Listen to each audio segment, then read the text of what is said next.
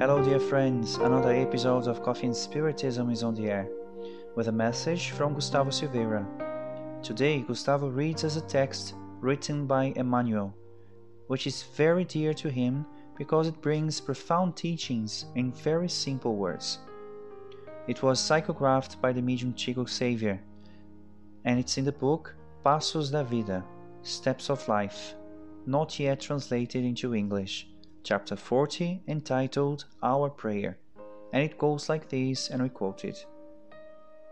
Lord, teach us to pray without forgetting our work, to give without choosing who we give to, to serve without asking until when, to suffer without wanting anyone, to evolve without losing simplicity, to sow the good without considering the results to forgive unconditionally, to march ahead without counting the obstacles, to see without malice, to listen without corrupting the subject matter, to talk without hurting, to understand our fellow mates without demanding understanding, to respect our brothers and sisters without demanding consideration to give the best of ourselves besides the execution of our own duties without charging fees of recognition. Lord, strengthening us the patience to deal with other people's difficulties, just as we need other people's patience towards our own difficulties. Help us so we do to no one that which we do not wish for ourselves help us above all to recognize that our greatest happiness will be invariably to fulfill your designs wherever and however you wish, now and always. Unquote.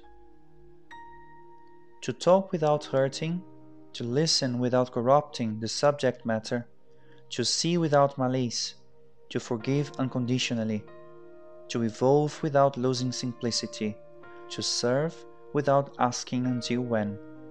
Fuel of the great challenges of the Spirit, whether incarnate or discarnate. The message, although in short and direct sentences, leaves us many profound reflections. In summary, this prayer by Emmanuel is the synthesis of Spiritism, though, when it comes to prayer, life, and spiritual evolution. Stop demanding that other people improve but transform ourselves.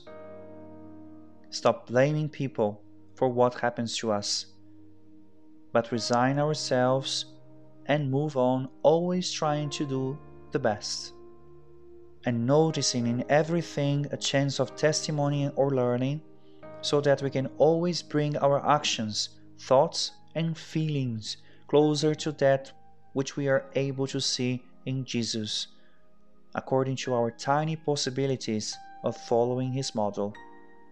And finally, we can only repeat with Emmanuel in a simple prayer Lord, strengthen in us the patience to deal with other people's difficulties, just as we need other people's patience towards our own difficulties. Help us so we do to no one that which we do not wish for ourselves Help us, above all, to recognize that our greatest happiness will be invariably to fulfill your designs wherever and however you wish, now and always. So be it. We wish you all peace, and until the next episode of Coffee and Spiritism, guys.